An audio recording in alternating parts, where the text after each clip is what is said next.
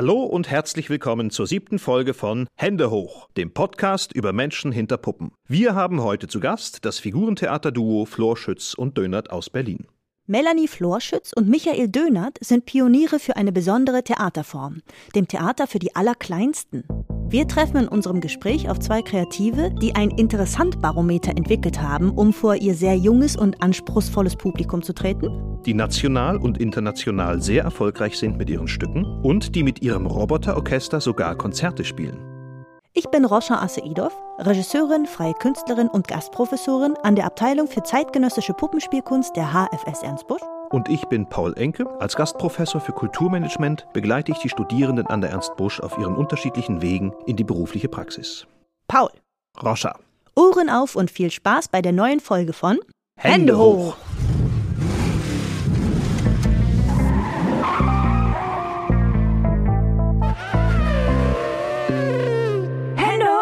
Menschen hinter Puppen. Sind wir bereit? Gut. Hallo, liebe Leute hier drinnen vor den Mikros und da draußen an den Podcast-Empfangsgeräten und herzlich willkommen zur siebten Folge von Hände hoch. Wir dürfen heute das wunderbare Figurentheater-Duo Flor, Schutz und Dönert bei uns begrüßen und freuen uns sehr auf das Gespräch mit euch. Liebe Melanie, lieber Michael, schön, dass ihr da seid. Hallo. Danke für die Einladung. Herzlich willkommen. Uns hat es wieder mal auf eine Probebühne verschlagen, hier bei uns in der Hochschule. Hier riecht's nach Suchen, Ausprobieren, Schaffen, Denken, Zerdenken und Finden. Wonach sucht ihr gerade in diesen Tagen? Seid ihr selbst gerade auf einer Probebühne unterwegs? Arbeitet ihr an einem neuen Stück? Ja, wir haben im Sommer angefangen mit Recherchen für ein neues Stück für Kinder. Und es sind schöne Dinge zu uns gekommen. Trefft ihr euch in, in einer Art Atelier oder in einem, auf einer Probebühne? Habt ihr einen Raum? Wir haben einen eigenen Raum in Werder Havel. Den haben wir seit zwölf Jahren. Mhm. Haben uns den selber ausgebaut in in der alten Fabrik. Wenn man von Berlin aus kommt, fährt man 40 Minuten mit der S-Bahn raus und dann. Aber es ist schon eine Entscheidung. Ne? So, jetzt gehen wir in den Probenraum, weil da müssen wir Weg zurücklegen. Ja, das ist eine Entscheidung, aber wir können da auch übernachten. Wir haben eine Küche da, ja. wir haben unser Lager da. Also das ist mehr ein Produktionsort. Wir haben eine Werkstatt auch noch da. Es macht auch was, wahrscheinlich der Weg, oder? Dass man etwas wie Alltag hinter sich lassen kann und sich fokussiert auf ja, etwas? Ja, man geht aus der Tür, geht ein Stückchen in die Straße, nicht, nicht die Straße, sondern über das Gelände, wo wir sind und es haben Wasser. Das Ganze fing eigentlich mit einem Garten an, den wir da gepachtet haben gegenüber.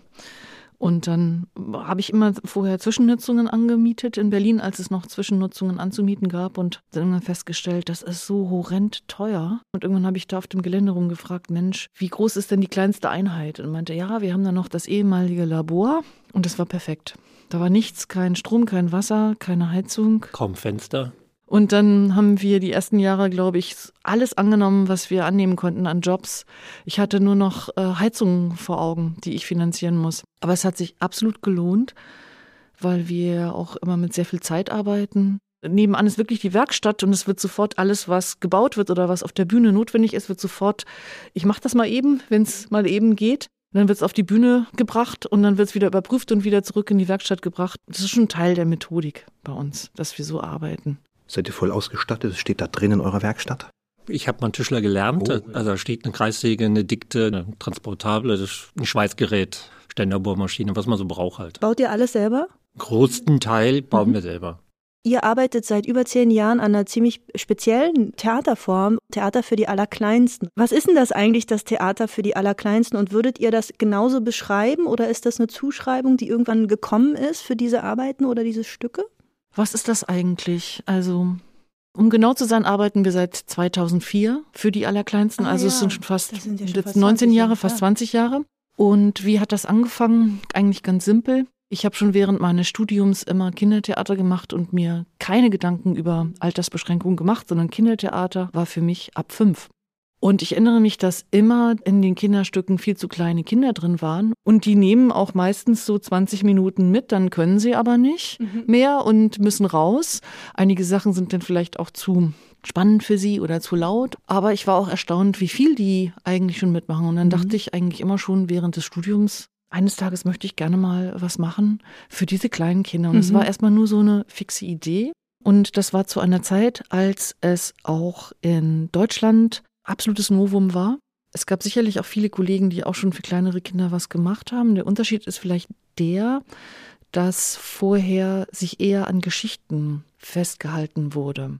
Und mit dieser ähm, vom KJZ, vom Kinder- und Jugendtheaterzentrum in Frankfurt am Main, gab es wirklich richtig so einen Impuls. Die haben 2007, glaube ich. 2007, 2008 in der Zeit. Das, ja. Die haben so Partnerschaften gemacht mit Stadttheatern und mit freien Theatern und wollten eigentlich einen Impuls setzen, bitte, bitte macht doch mal was für kleine Kinder, weil in anderen europäischen Ländern ist das schon seit 20 Jahren total üblich und die haben totale Erfolge. Und das Ganze hing noch damit zusammen, dass es damals diese berühmte PISA-Studie gab, wo ah, Deutschland unglaublich schlecht aussah. Und, ich glaube, ähm, mein Jahrgang gehörte zu denen, die da echt, so ja, Paul. Die sahen so schlecht aus, dass, dass es plötzlich so eine Debatte gab, allerdings von der Bildungsseite aus. Wie können wir eigentlich unsere Bildung schon in der Kita verbessern? Und warum sind die anderen europäischen Nachbarn so viel besser als wir? Und diese ganzen Komponenten zusammen, einerseits der Vergleich mit den anderen Ländern von der bildungspolitischen Seite, andererseits im Theater so eine gewisse Öffnung. Was machen die da eigentlich schon seit 20 Jahren in Frankreich und in weiß nicht wo überall noch, in Belgien. Warum machen wir das eigentlich nicht?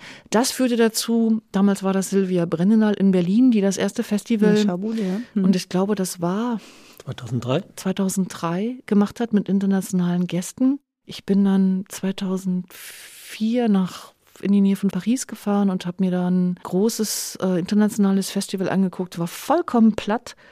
Was für tolle unterschiedliche Erzählformen und mhm. äh, Theaterformen ich da zu sehen bekomme, wie unterschiedlich viel und wie unterschiedlich wenig die Künstler ihrem Publikum zugetraut haben, das hat mich total bestärkt. Und dann haben wir 2004 mit diesen Eindrücken unser erstes Stück gemacht. Und für uns ist das tatsächlich der Anfang von so einer ganz intensiven Arbeit, weil wir eins auf jeden Fall wussten, wir können nicht wie vorher immer über Text mhm. arbeiten mit zu viel Text, den sich die Kinder da vorstellen müssen, wo ja Begriffe verankert sein müssen, ja. was man darunter zu verstehen hat, wird es nicht funktionieren. Und dann dachte ich, naja, dann wird es wohl übers Sehen sein. Dann wird es wohl eher so eine Sprache sein, die eher an so ein Träumen erinnert oder mhm. weiß nicht, ob man das eine archaische Bildsprache nennen kann, die im Prinzip international anerkannt ist, sage ich mal, auf die sich alle einigen können, so wie wir auch alle vielleicht international träumen. Und dann kam so die Idee, ah, das war ja spannend, auch eine Geschichte mal assoziativer zu erzählen, als, so, als wir es sonst immer getan haben. Und eigentlich die Geschichte wirklich nur noch so als Rahmenhandlung durchlaufen zu lassen und sich dann eher wieder über Bilder daran zu nähern. Und das war total toll, weil wir dadurch wirklich selber eine eigene neue Herangehensweise wiederentdeckt haben und uns auch so super gefunden haben, weil wir beide eigentlich doch eher vom Bildnerischen kommen. Wenn du das so beschreibst, was du so gefunden hast, gab es in irgendeiner Weise schon eine Vorbereitung darauf während des Studiums? Gibt es sozusagen Dinge, die du aus dem Studium mitnehmen konntest, die dir geholfen haben, diesen Weg zu gehen? Ja, also was mir wirklich geholfen hat im Studium war, wie lerne ich überhaupt? Und im Studium selber in Stuttgart, wir sind ja damals zumindest, ich weiß jetzt nicht, wie es jetzt ist, wann habe ich da studiert? 89 bis 93, glaube ich, 94. Das war Materialuntersuchung und Objekt. Und dann hatten wir eben immer so einen Monat Projektarbeit und ähm, konnte relativ viele verschiedene Handschriften kennenlernen. Und dann hatte ich mir immer so selbst Aufgaben gestellt im Studium, dachte ich so, ich will jetzt unbedingt lernen, noch freier zu werden. Ich nehme mir jetzt vor, immer wenn wir irgendwie, was weiß ich, in der Sprechentziehung oder so eine Improvisation machen sollen und wir haben jetzt fünf Minuten Zeit, uns vorzubereiten, bereite ich mich nicht vor. Sondern ich warte einfach, was in fünf Minuten aus mir rauskommt. Mhm. Und ich habe immer so Selbstexperimente gemacht und habe mich irgendwie vorbereitet und dann zack, was ganz anderes gemacht. Und so, ich will noch mehr in den Moment. Ich will in dem Moment was erfinden. Und Michael, du bist Musiker? Mhm. wie hilft denn dir so Rhythmus und Timing in den Stücken auf der Bühne? Ist das das, wo du aufs, durch die Musik schaust auf die Bühne? Nee, das gucke ich nicht durch die Musik an. Also Schauspiel, Rhythmus etc. spielen, das ist über die Jahre entstanden. Mhm. Also 96, als wir unser erstes Stück gemacht haben, habe ich neben der Bühne gestanden und habe mich verweigert allem anderen und habe einfach nur Musik gemacht. Und bin dann seit Hase Hase, das kam dann, aber ich habe das nie durch ein Musikauge mir mhm. angeguckt. Was war eigentlich zuerst da? War erst der Tischler und dann der Musiker oder? Nee, es war erst der Tischler da. Also nach meinem Abitur wollte ich Tischler lernen und dann Kunstgeschichte studieren und dann werde ich Restaurator. Mhm. Dann habe ich drei Jahre lang Tischler gelernt. In der Zeit habe ich angefangen mit klassischem Gesang und E-Gitarre mhm. zu spielen und habe mir gesagt irgendwie äh, nee also Tischler, no way. Nach drei Jahren bin ich eher bei Phoenix in die Fabrik gegangen und habe äh, Fleischsalat in großen Bottichen durch die Gegend gekarrt, als dass ich als Tischler arbeiten wollte. Hast du das wirklich gemacht? Ja, habe ich wirklich gemacht. Als, als Studijob oder was? Als Studijob, ja. Ich habe relativ kräftig eigentlich äh, diesen, diesen auch Gesang verfolgt, habe richtig Gesang, klassischer Gesang, habe äh, so Wagner ge gelernt, mhm. also geübt, sagen ja, wir es mal so, ja. bis ich dann irgendwann bei einem äh, Kammersänger ankam und der mit dunkelrote Rosen wünsche ich dir mein Schatz ankam und ich dann irgendwann merkte, nee, die Welt ist doch nicht so meine Welt. Ja. und bin dann einfach in die Rockmusik direkt übergespielt. Klar. So, ganz klar, es ist ja, liegt nah. Und in der Zeit, wo Melanie in Stuttgart halt was studiert hat, bin ich mit, äh, mit meiner Band in einem klapprigen VW-Bus, so wie man sich das vorstellt, durch die Bundesrepublik. Ja. Wir stehen schon knietief im Gespräch. Ich würde vorschlagen, wir stretchen und dehnen uns jetzt mal in unserer Speedrunde. genau, die Speedrunde, die funktioniert nämlich so, dass wir Sätze beginnen, die ihr zu Ende führt. Ihr könnt dann auch gerne beide antworten, entweder individuell oder auch zusammen. Seid ihr startklar dafür? Dann sagen wir, auf die Plätze, fertig, Hände, Hände hoch. Speedrunde, Antworten aus dem Bauch heraus. Ich kriege nie genug von Zeit. Das mache ich an einem freien Tag. Gar nicht. Sehr schön. Melanie, so schmeckt die Bühne. Leicht elektrisch? Ha? Wie würdest du den Geschmack beschreiben? Ich war bei staubig, aber das. staubig und leicht elektrisch. Für mich soll es folgendes regnen. Da muss man jetzt eigentlich Rosen sagen, ne? Mhm. Rote Nein, muss man nicht. Rote Rosen. Oh ja, ich wünsche mir was. Regnen wäre toll. So eine Dauerrente ab jetzt. Ah, bedingungsloses Grundeinkommen. Bedingungslose Dauerrente. Bedingungsloses Künstlergrundeinkommen. Oh ja, Halleluja. Yes. Das ist völlig überbewertet. Gott. Ja, nee, nicht Gott. Ähm. Anträge sind irgendwie vollkommen überbewertet. Die sind so wichtig geworden. Mhm. Vollkommen überbewertet. Das, was das dann wird, wird bei uns meistens sowieso was ganz anderes. Bei ganz vielen. Bei ganz vielen. Ja. Das ist ja auch ganz normal. Das ist ja der künstlerische Prozess. Das wäre mein aktueller Buchtipp. Aktuell lese ich äh, Field Recording, Gespräche über Field Recordings. Was ist das denn? Äh, das ist Uniform Books, das ist aus England. Über wie man aufnimmt oder beziehungsweise was? Nee, Künstler, die, ähm, die über ihre Arbeit reden. Mit Field Recordings? Ja, ah. super spannend. Field ist ein super kleiner Verlag in, in England, ist mit mhm. sehr, sehr viel spannenden Büchern. Mhm. Sehr schön. Ich würde noch Olga Tokratschuk mhm. nennen. Ich glaube, sie hat den Literaturnobelpreis vor zwei, drei Jahren bekommen. Die durchdringt irgendwie Zeit und Raum mit ihren, mhm. mit ihrer Art und Weise zu schreiben. Das ist toll. Mhm. mhm. Am Ende einer Vorstellung fühle ich. Also, wenn sie gut war, dann totale Zufriedenheit, mhm. Glück. Wenn sie schlecht war, dann bin ich immer total betröpselt. Oh. dann geht es mir richtig schlecht. Ändert sich das mit der Zeit? Also da habe ich letztens drüber nachgedacht, dass doch ganz bestimmte Dinge sich tatsächlich wahrscheinlich bei mir nie ändern werden, dass ich das immer so hundertprozentig nehmen muss. Mhm. Immer noch. Also ich kann natürlich mir dann immer sagen, ist nicht so schlimm, nächstes Mal wird besser, ich weiß auch wie, aber wenn etwas nicht so richtig, wenn ich merke, es kommt jetzt nicht richtig rüber oder irgendwas, dann fange ich echt an, daran rumzunagen, woran hat das gelegen? Mhm. Ne? Warum hat das jetzt nicht funktioniert? Welche Bedingungen müsste ich vielleicht ändern, damit es funktionieren kann? Ich weiß ja auch, dass das total subjektiv ist mhm. und dass ich auch ganz oft, auch gerade wenn ein Stück neu ist, und ich noch nicht so ein richtiges Gefühl für das Stück habe, dann täusche ich mich auch mit dem Gefühl, mhm. weil ich dann nicht weiß, wie das wirkt oder wie es sich anfühlt, wenn es sich verbindet mit den Zuschauern. Aber dieser Moment, sich mit den Zuschauern zu verbinden, den finde ich schon überhaupt das Tollste am Theater.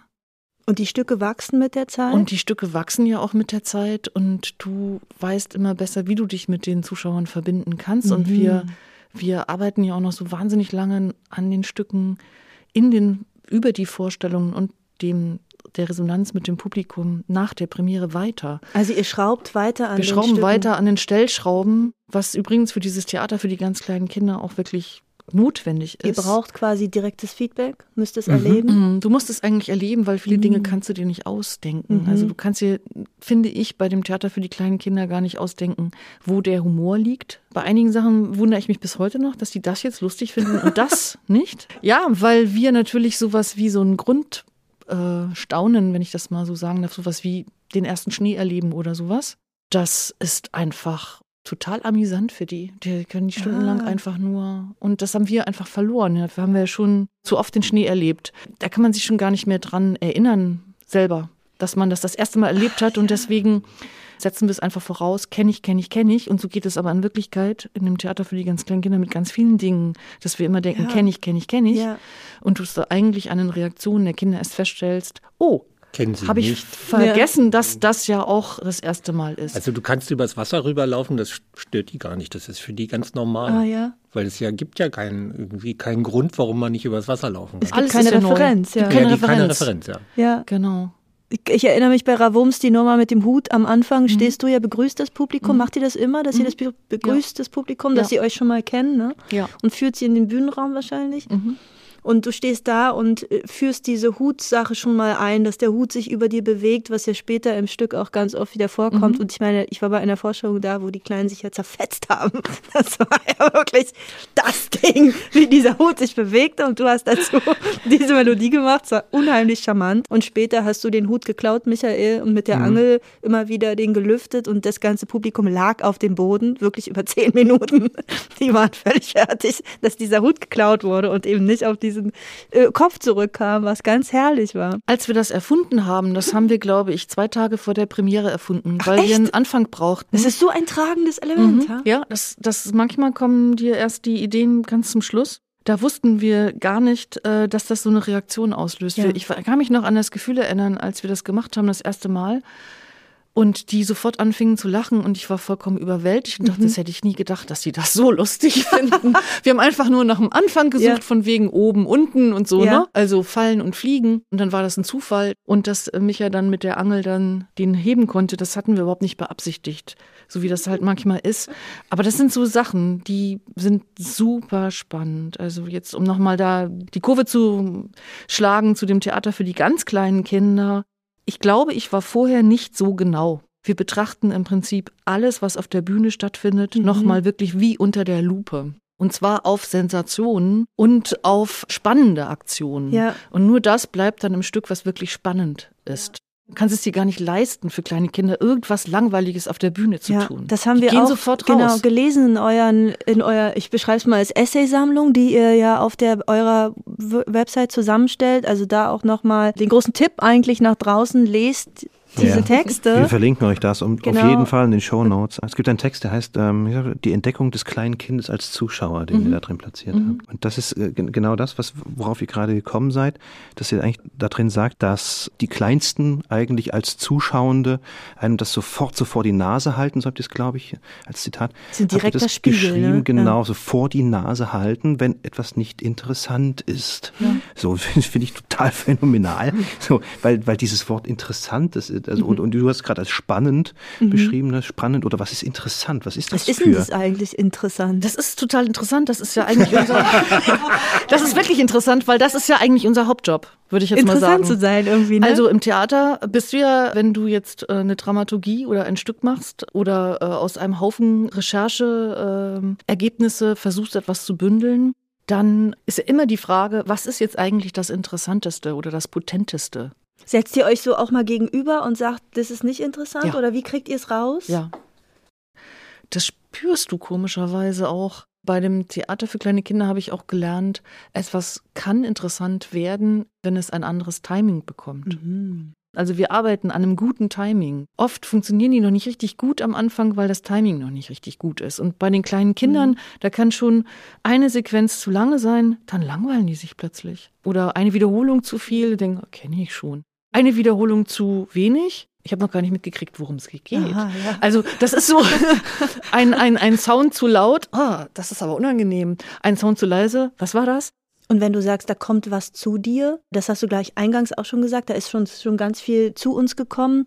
Habt ihr so eine, so eine Warteposition eigentlich oder seid ihr so on, dass Im eben Prozess? so ja, im Prozess was kommen kann?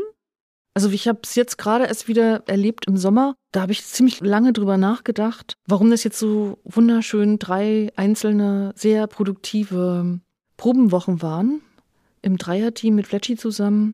Und bin zum Schluss gekommen, weil wir entspannt waren. Und wir uns keinen Druck gemacht haben und aufmerksam waren dem gegenüber, was passiert. Wir haben bei Null angefangen und das ist und bleibt ein Geheimnis, woher die Ideen eigentlich kommen. Ich finde, das ist ein Geheimnis. Ist auch schön, dass es ein Geheimnis ich ist, weiß oder? Es nicht. Man kann immer wieder so ja. in diese Zwischenwelt abtauchen. Du weißt auch nicht genau, wie du es jetzt irgendwie erzwingen sollst. Und ich glaube, genau das ist es, was mir jetzt im Sommer wieder so klar geworden ist. Du kannst es eben nicht erzwingen. Du kannst eben nur die Konditionen so machen, dass mhm. du entspannt bist, dass du offen bist, dass du sozusagen nicht zu jeder Idee, die irgendwie kommt, sagst, ah nee, hatte ich mhm. schon oder ach, ist blöd, sondern dass du erstmal alles, dass du so irgendwelchen Impulsen, die auch völlig sinnlos sein können, einfach nachgehst, wenn was kommt, was jetzt wirklich so eine Tragweite irgendwie in sich hat, ich kann es nicht anders sagen, wir haben es jetzt jedenfalls im Sommer haben wirklich so erlebt, dass es zu uns gekommen ist. Aber natürlich musst du es auslösen durch Suchen. Aber und du erkennen. kannst es. Du musst es auch erkennen. Und ich glaube, das ist. Du ja musst auch erkennen und benennen, auch, ja. das mhm. ist jetzt das. Geht es über Erfahrung auch, dass man die Ruhe auch hat, zu sagen, es kommt schon, oder? Unbedingt. Und ich habe das, also ich kenne das auch von mir, wenn ich zu viel Druck habe, dann habe ich nämlich keine Ruhe mehr. Dann denke ich immer nur, oh Gott, wir haben ja nur noch drei Wochen Zeit. Oh Gott, wir haben ja nur noch zwei Wochen Zeit. Und dann machst du zu. Und das ist keine gute Basis für, äh, für dieses Kommen lassen. Auch wenn du die Zeit nicht ausnutzen wirst vielleicht, weil du eventuell schneller vorankommst, brauchst du so einen Freiraum, der dir diese Möglichkeit gibt, die Zeit zu nehmen. Und das ist der Grund, warum wir immer sagen, okay, lass uns mal mit neun Wochen anfangen Neun Wochen, ja. Das ist mhm. ganz schön viel. Also nicht mhm. am Stück, sondern immer mit Pause, Pause, ah, ja. Pause. Ja. Immer eine, fünf Tage manchmal reichen, intensiv. Und dann? Drei Wochen, vier Wochen, Monat Pause. Das arbeitet im Hinterkopf wahrscheinlich. Arbeitet. Ja. Mhm. Und dann wieder. Und, In den ähm, Notizbüchern am Computer ja. arbeitet. Manchmal sind es dann auch Gespräche darüber. Also ich finde, ich bin auch ein großer Fan von Analysieren, auch immer wieder drüber reden, was war mhm. jetzt schön, was war für dich schön, was fandst mhm. du stark. Mhm. Und das kann auch immer noch total divergieren. Nächstes Mal kommst du dann mit dem Ding nochmal an und plötzlich überzeugt es. Ja. Irgendwie musst du da irgendwelchen komischen Antennen folgen. Wir haben euch auch was Interessantes mitgebracht. Mhm, ich was ganz Interessantes. Weiter zur nächsten interessanten Frage, ja. Blockstellungsblock gehen. Nämlich von unserer Exkursion nach Leipzig. Das ist der Gesprächsstaffelstab. Den haben wir ja schon eigentlich hier so schön auf dem Tisch liegen und schleichen schon um den drumherum. Diesen Gesprächsstaffelstab bringen wir euch mit in Form einer Frage des Figurentheaterduos Lehmann und Wenzel. Genau, und Lehmann und Wenzel arbeiten frei an eigenen Projekten und sind mitgestaltende KünstlerInnen im Leipziger Westflügel. Und diese beiden haben euch jetzt eine Frage mitgebracht. Seid ihr bereit? Dann kommt hier die Frage des vorherigen Gasts. Liebe Melanie, lieber Michael, wir fragen uns, fragen euch, ob ihr es manchmal vermisst, für Erwachsene zu spielen. Haben wir ja auf der Fahrt drüber geredet. wir vermissen das schon. Für Kinder zu spielen ist der absolute Rock'n'Roll, finden wir beide. Also diese Unmittelbarkeit, die das hat, diese direkte Resonanz, diese Möglichkeit auch so oft spielen zu können, hast du ja im Erwachsenentheater gar nicht. Also ich habe äh, in, in, Tschechien letztens seit Ewigkeiten ein Solokonzert wieder gegeben, mhm. also mit dem Orchester von Big Box und das war abends, also für Erwachsene, nicht für Kinder. Und das ist etwas, was jetzt langsam scheinbar wieder so erscheint, auf so einem Weg so, sich so langsam da so rein buddelt wieder. Lag auch ehrlich gesagt da drin, das lief auch alles so unglaublich gut. Wir sind irgendwann auf die internationale Ebene gekommen mhm. und wurden von zig Festivals eingeladen. Mit euren Kindersachen. Mit ja. unseren Kinderstücken. Und wir waren dann einfach auch irgendwann mal in so einem Tourkarussell, was im Prinzip nonstop war. das war toll und am Anfang bist du auch super begeistert und denkst irgendwie, ja, ich sag zu allem ja und mhm. dann irgendwie nach ein paar Jahren merkst du so, oh, ich glaube, ich kann nicht mehr und das hatten wir schon ein paar Mal gehabt.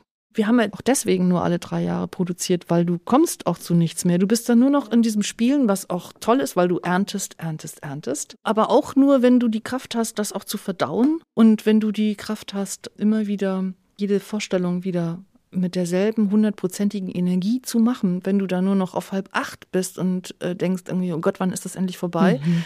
Dann ist es tatsächlich vorbei. Dann leidet die Aufführung und dann leidet auch das Touren und dann leidet auch alles andere. Dann leiden auch die Einladungen irgendwann mal. Also du musst es auch immer auf 100 Prozent bringen. Und das war irgendwann mal einfach so, dass wir gemerkt haben, wenn wir das so hundertprozentig machen wollen, können wir nicht jedes Jahr ein Stück machen. Habt ihr euch das irgendwie jetzt nach der Pandemiekrise nochmal hingesetzt und gesagt, ah, okay, wir müssen es irgendwie anders angehen? Ja, das war eine Aufforderung an uns. Also wir haben in der Krise ganz viel nachgedacht darüber, wie es weitergehen kann. Dazu kommt, dass wir ja nun langsam, ich will jetzt nicht sagen alt werden, aber wir werden älter und das Touren ist einfach anstrengender mhm. geworden, mhm. als ich das noch vor zehn Jahren fand. Und ähm, wir haben uns eine Coaching Stimmt, wir haben uns über, über Neustadt Kultur haben wir uns, habe ich einen Antrag gestellt. Ich äh, möchte gerne eine, eine einen Coach bezahlen ja, echt, äh, und wir möchten ja. gerne eine Klausur machen. Äh, wie waren eigentlich die ganzen letzten 15 Jahre oder 20 Aha. Jahre Arbeit? Wie sind eigentlich unsere Bedingungen gewesen und unsere, was wollen wir eigentlich und wie stellen wir uns die Zukunft vor? Und das war toll. Da haben wir uns über ein ganzes Jahr lang so einmal im Monat ein, ein, einmal zwei Stunden getroffen. Und alleine die Entscheidung, sich einen Coach zu nehmen, hat schon so viel in uns ausgelöst mhm. an Gesprächen, weil dann fängst du an, dich zu fragen, wen fragen wir denn überhaupt, was wollen mhm. wir denn mhm. überhaupt wissen, was haben wir denn überhaupt für Fragen. Und das hat uns nochmal wirklich geholfen zu sortieren. Gerade stellen wir noch viel mehr Sachen in Frage, ob man nicht vielleicht auch mal nebenbei mal wieder was machen könnte. Kleine Experimente um uns zu erheitern und äh, herauszufordern. Was erheitert euch?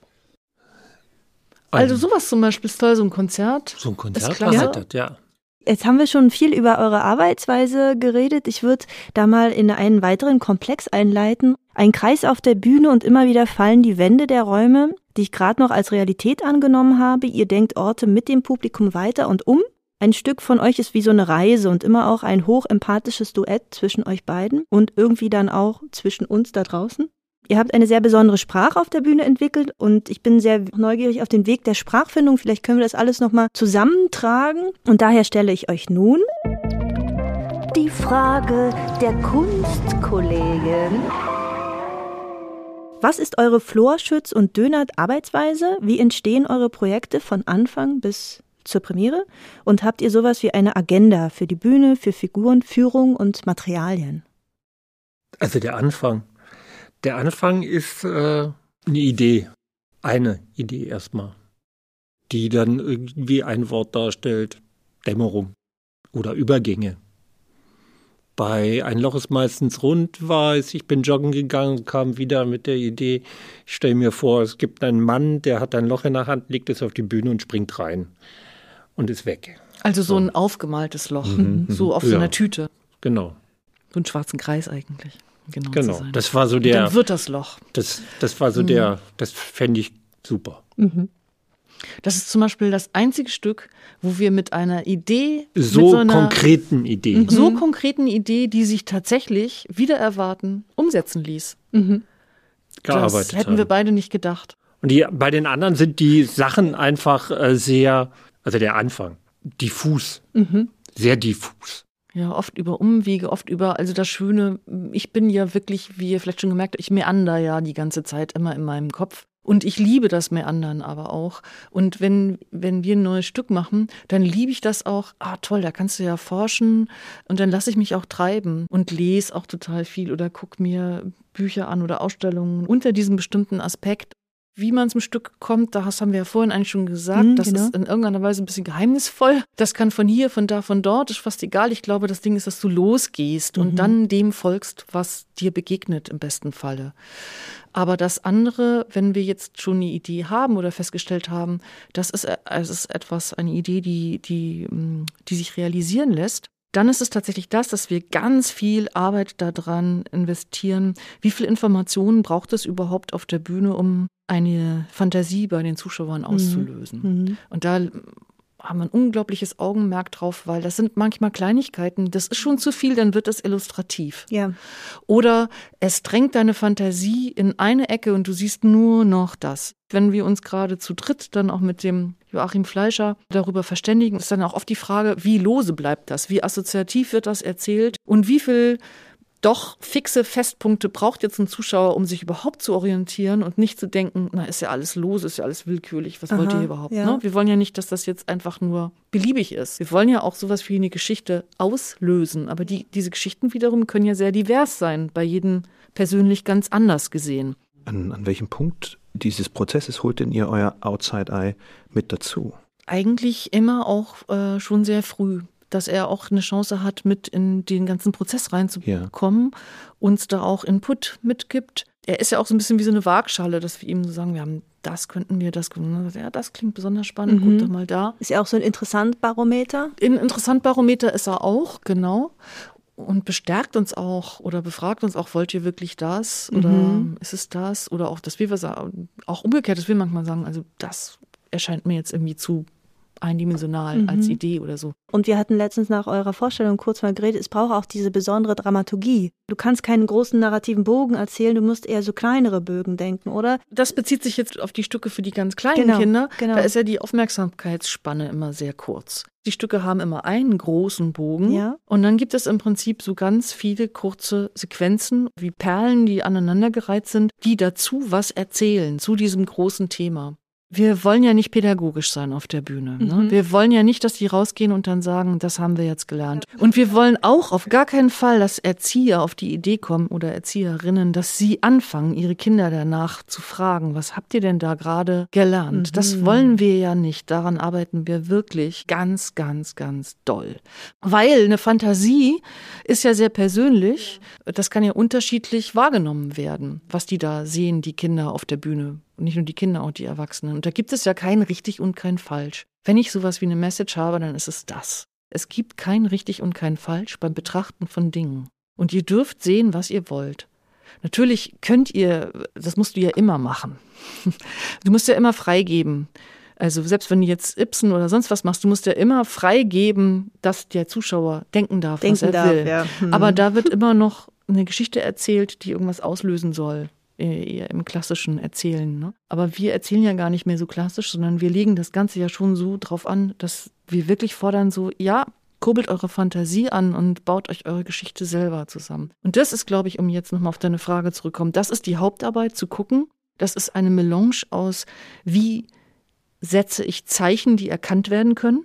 Es hat mhm. viel mit Zeichensätzen zu tun. Ja. Wie finde ich überhaupt Zeichen, die verstanden werden? Zeichen, die für alle verstehbar sind? Auch die Zeichen, wie sind die gestaltet, bildnerisch oder auch mhm. im Spiel, dass sie erkennbar sind, aber dass sie immer noch immer eine gewisse Freiheit an Assoziationen mitbringen. Und das ist wirklich eine super feine Arbeit. Ganz oft machen wir es, wenn wir uns nicht einig sind, dass wir sagen, ja, dann spiel's doch mal so, dass es genau erkennbar ist. Und dann machen wir das mal als Gegensatz und stellen fest, hm, ja, ist jetzt genau erkennbar, aber das Stück ist irgendwie langweiliger geworden. Mhm. Also wenn wir das nicht tun. Gut, also machen wir es jetzt und dann suchen wir so lange wieder, okay, aber da ist jetzt doch etwas zu lose geblieben, da braucht es mehr Verdichtung, da braucht es noch ein paar Anker für die Zuschauer auch, um eine Fantasie festzumachen. Und das ist eigentlich die spannende Arbeit und dann hat die Dramaturgie viel mit den Mitteln zu tun. Die, Ihr habt die auch immer einen Kreis auf, dem, auf der Bühne. Komischerweise ja, ja. Die Bühne, oder ich habe jetzt zwei Stücke, ja. drei Stücke gesehen, ja. immer ein Kreis. Ja, Was stimmt. hat es damit auf sich? Keine Ahnung. Weiß ich nicht. Wir haben auch immer eine Leiter. Wir haben auch komischerweise Echt? immer eine Leiter. Was ist da los? Ich weiß es nicht. Oder einen Stuhl. Es ist immer ein Kreis. Wir haben das so ein stimmt. paar Sachen, die immer wieder auftauchen. Bei eurem letzten Stück, was ich gesehen habe, ist es nicht euer letztes Stück, es ist eine der ersten Arbeiten, hast du mir auch gezeigt, wie die einzelnen Platten in diesem Kreis Trigger sind. Also ihr arbeitet auch technisch sehr autark auf der Bühne. Ja. Wie seid ihr dahin gekommen und was macht es, außer dass ihr unabhängig seid von der Technik mit dem Stück, das alles in der Hand zu haben? Also bei Ravums jetzt ganz eindeutig, das sollte uns begleiten.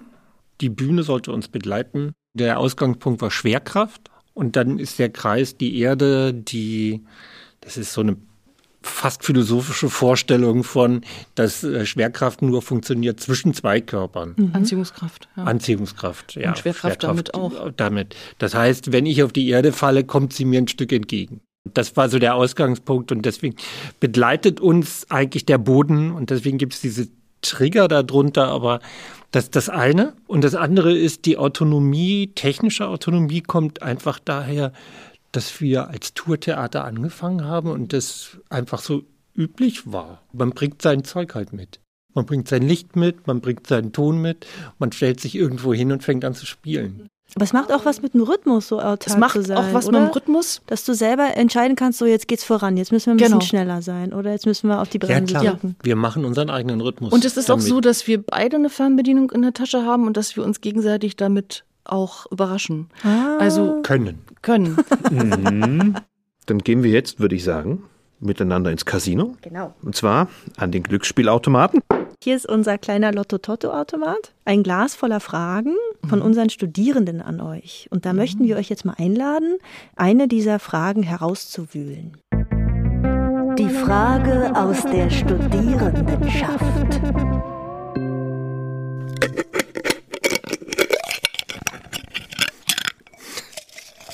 Geheimnisvoll. Das ist nur einer? Ja, das ist nur einer.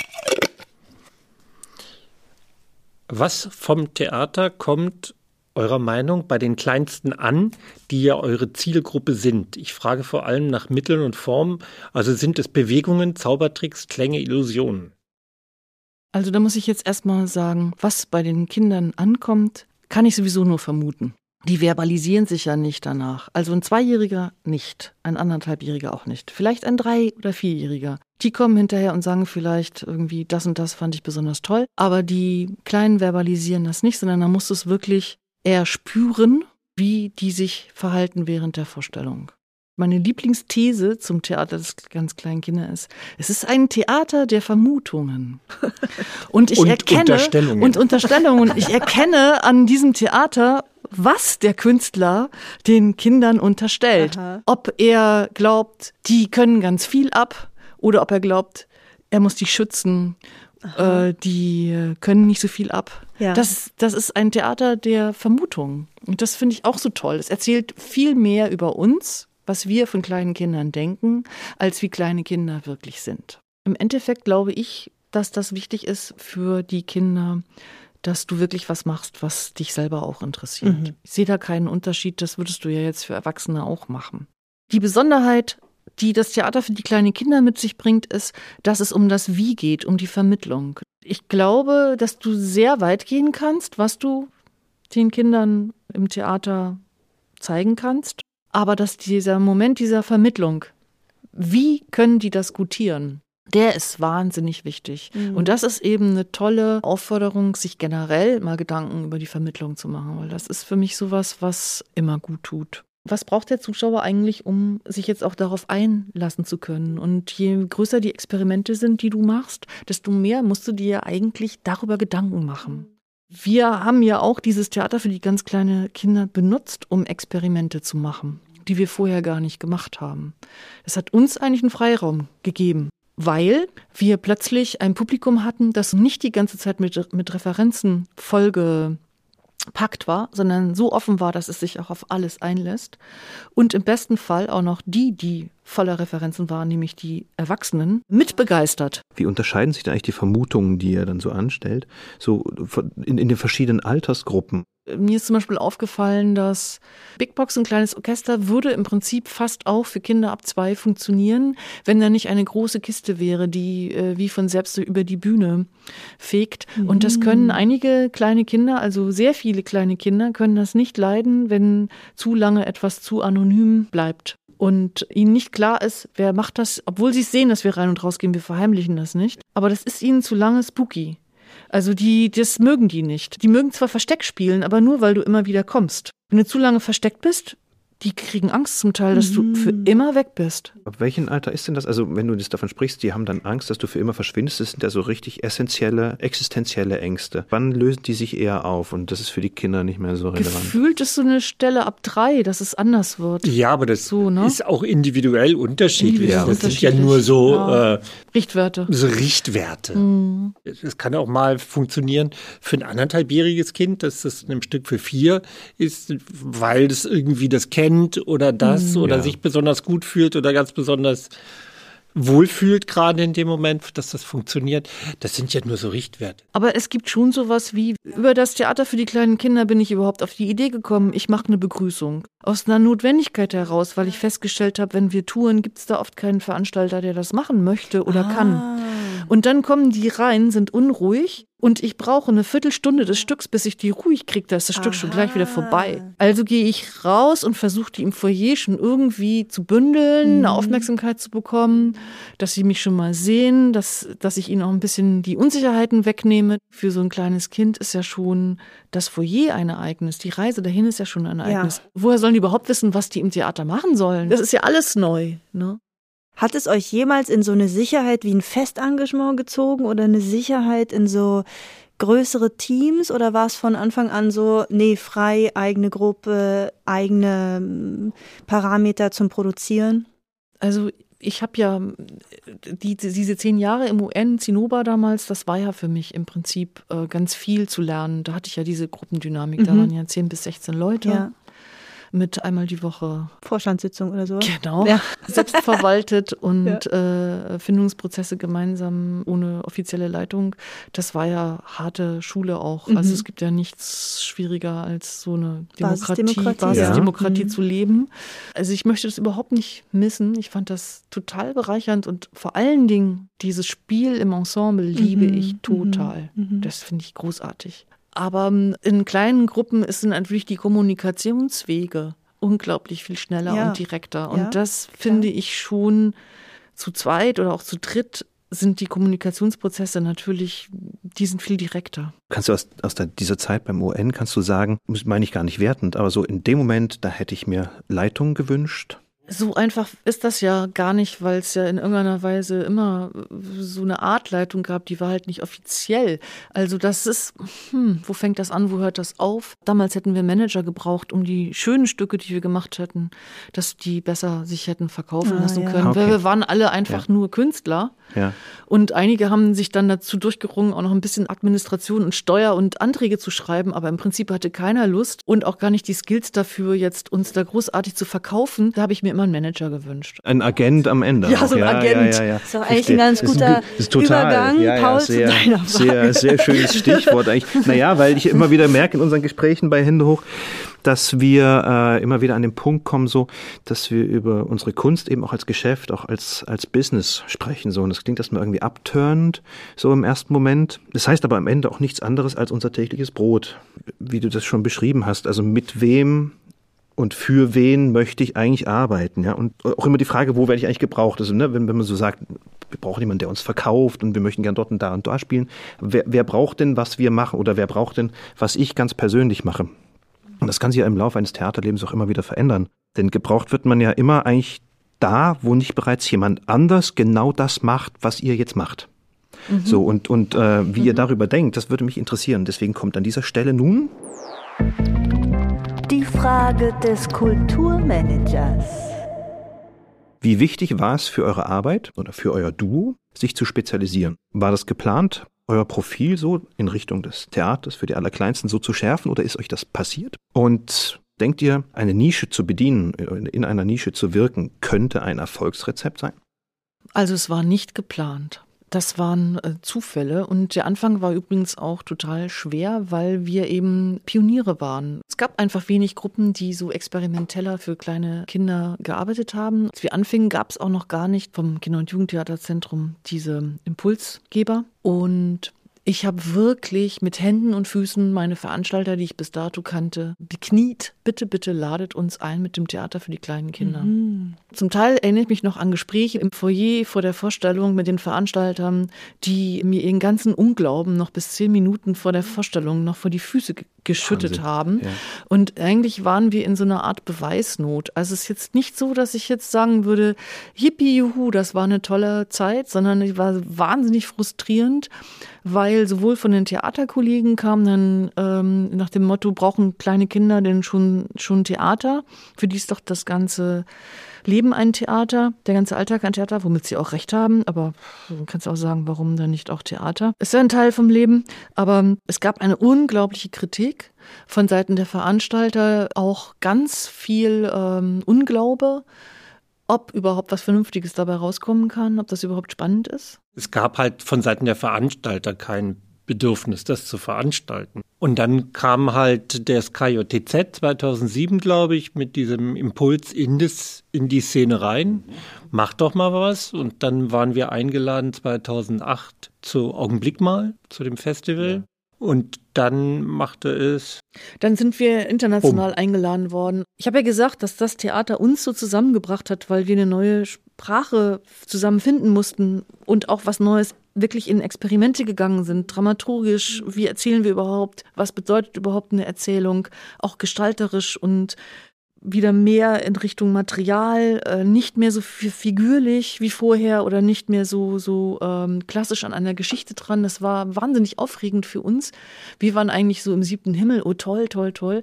Wir hatten aber ganz wenig Anfragen in Deutschland. Und es hat ewig gebraucht, bestimmt zwei Jahre gebraucht, bis wir überhaupt äh, das erste Mal auf mehreren Festivals nach Frankreich kamen, ja. dass das passte.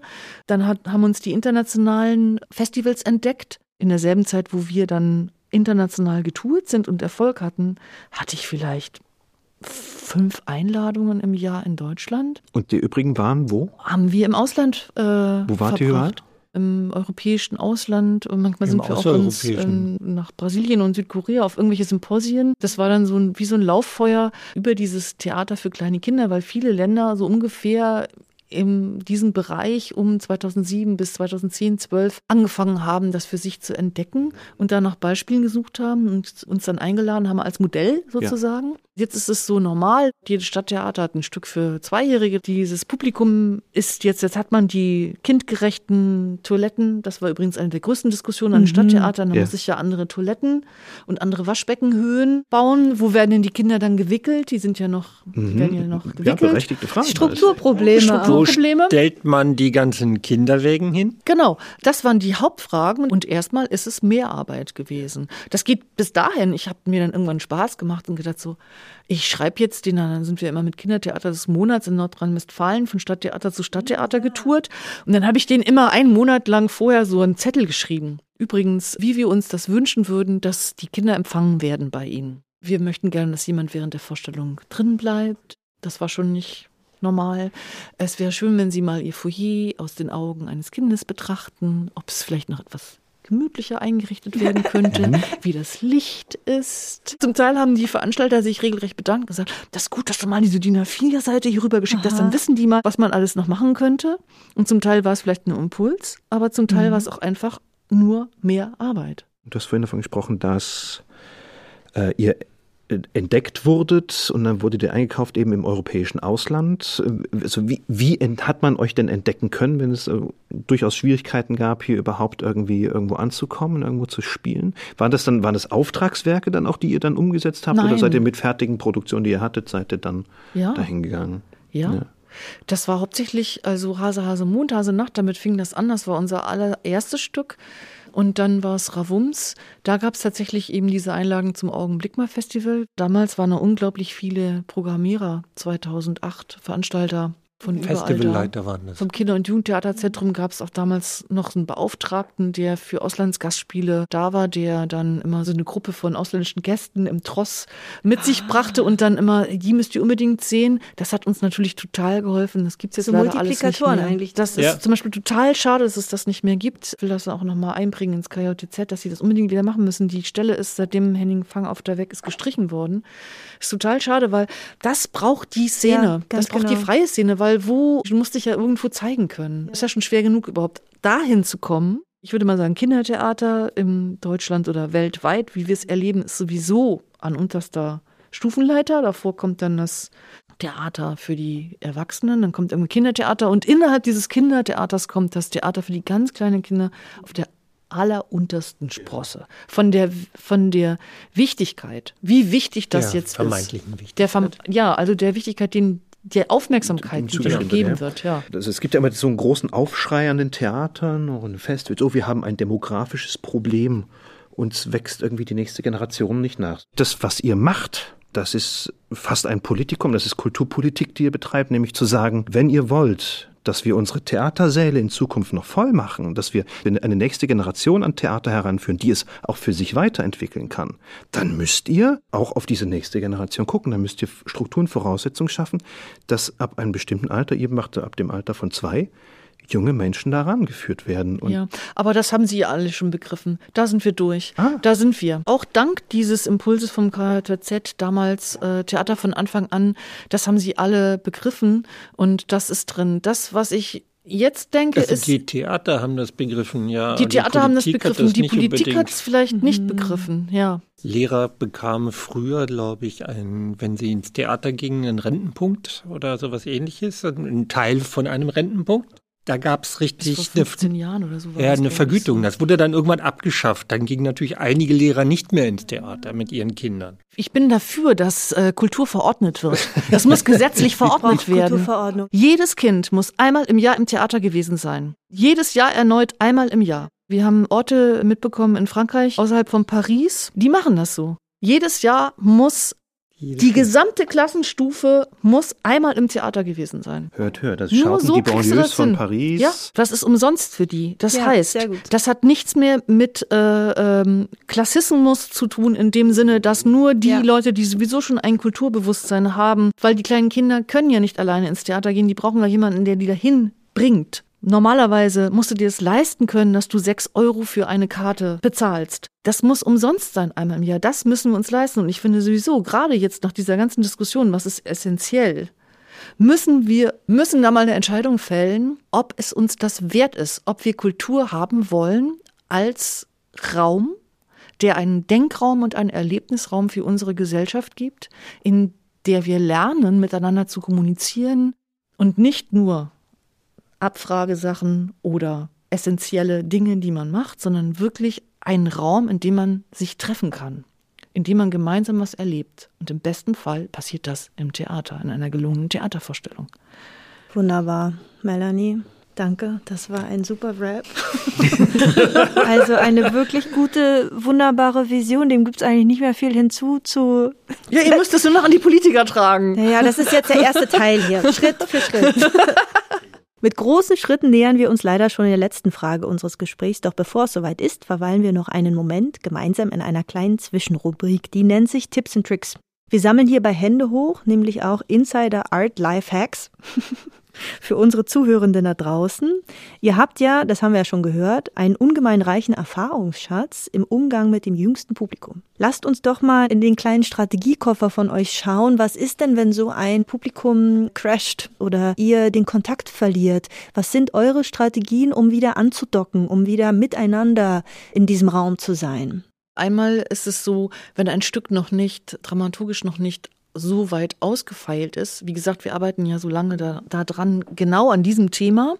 Das kriegst du ja nur darüber raus, indem es auch nicht funktioniert. Also mhm. ist das etwas also nicht funktioniert auch, auch, gut. Bei unserem ersten Stück, was wir gemacht haben für kleine Kinder, komme ich auf die Bühne und mache das Licht aus. Und alle haben geschrien und geweint. Die Veranstaltung genau. hätte uns hätte uns kreuzigen können danach. Das könnt ihr doch nicht machen. Der ganze also, Saal weint. Also haben wir angefangen, haben wir überlegt, was machen wir an der Situation, weil wir hätten gern, dass das Licht ausgeht.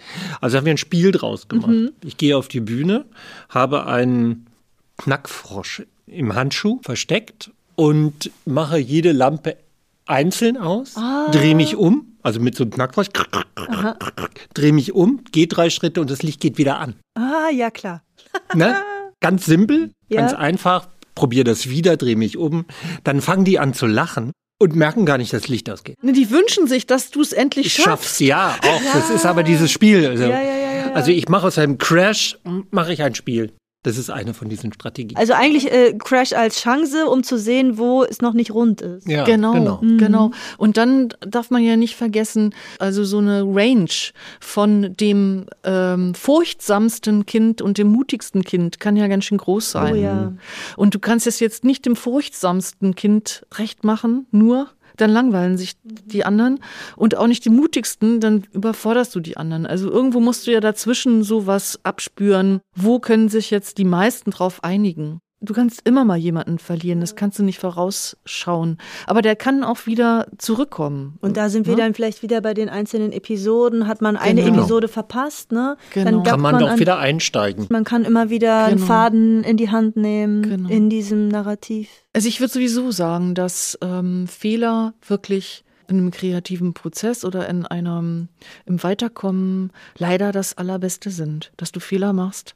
Du lernst viel mehr, indem du wirklich einen Fehler auch äh, ernst nimmst und sagst, okay, das ist ein Zeichen dafür, dass da vielleicht noch was verändert werden könnte und dass du anfängst zu reflektieren, warum funktioniert das denn nicht? Vielen Dank für diese kleine Zwischenstation an dieser Stelle. Tatsächlich sind wir jetzt soweit und es kommt zur letzten Frage unseres schönen Gesprächs. Es ist eine Frage, die ihr heute unseren nächsten Gästen dalasst und zwar, indem ihr den Gesprächsstaffelstab weiterreicht. An das Ensemble vom Puppentheater Magdeburg. In Folge 8 sitzen wir nämlich in großer Runde zusammen. Ein größerer Teil dieser Crew ist damals gemeinsam als Jahrgang ins Ensemble gegangen, gemeinsam von hier der Schule, von der Abteilung. Mittlerweile gab es natürlich Fluktuationen und sogar eine Staffelstabübergabe der Intendanz. Nichtsdestotrotz treffen wir dort auf acht SpielerInnen. Wir werden mit ihnen sprechen über all die gemeinsamen Jahre des Suchens und eure Frage übergeben. Die Frage an den nächsten Gast. Liebes Ensemble Puppentheater Magdeburg. Wir haben eine Frage an euch, weil eure Struktur so ganz anders ist als unsere und ihr auch in so ganz anderen Produktionsrhythmen arbeitet als wir, die ähm, wir uns zum Teil gar nicht richtig vorstellen können. Ich habe letztens gehört, fünf Wochen Produktionszeit habt ihr. Das erscheint uns, jetzt habt ihr es ja gehört, dass wir immer so lang und ausgiebig arbeiten, extrem kurz. Und meine Frage ist, seid ihr damit zufrieden? Könnt ihr euch damit arrangieren oder hättet ihr eine Vision, es vielleicht auch anders machen zu wollen? Und ließe sich sowas denn auch umsetzen an so einem großen Haus? Habt ihr damit Spracherecht? Könntet ihr euch das einfach wünschen oder wollt ihr das einfach so behalten?